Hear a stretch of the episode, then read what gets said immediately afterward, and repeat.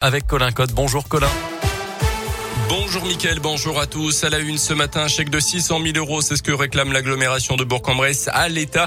Lundi, les élus ont validé la demande de compensation de l'intégralité des dépenses avancées pour le fonctionnement du vaccinodrome d'Interexpo depuis le 1er juin. Une somme qui correspond à l'allocation du site burgien, aux charges de personnel et à l'achat de fournitures diverses. Deux blessés dont un grave hier soir sur la départementale 933 à Genouilleux dans l'un à la limite avec le Rhône. Une voiture a percuté de plein fouet un calvaire sur le bord de la route. Victimes de femmes de 17 et 53 ans dû être désincarcérées par les secours. La plus jeune des victimes a été évacuée par hélicoptère dans un hôpital à Lyon. Sa mère hospitalisée à Villefranche-sur-Saône. À noter aussi aujourd'hui le début de la quinzaine citoyenne à Bourg-en-Bresse. Jusqu'au 18 octobre, plusieurs réunions publiques entre habitants et élus seront organisées dans différents quartiers de la ville. Ça commence ce soir à 18h30 à l'école Charles Perrault pour les secteurs Grand Chal, cimetière et Alimentec.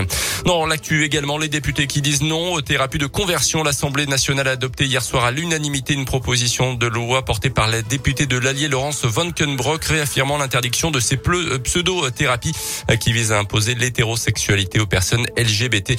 Une peine de deux ans d'emprisonnement et de 30 000 euros d'amende est désormais prévue. Plus basket pour euh, terminer avec ce soir le deuxième match de championnat de la saison pour la Gielbourg avec encore un déplacement au programme pour les hommes de Laurent Leniam.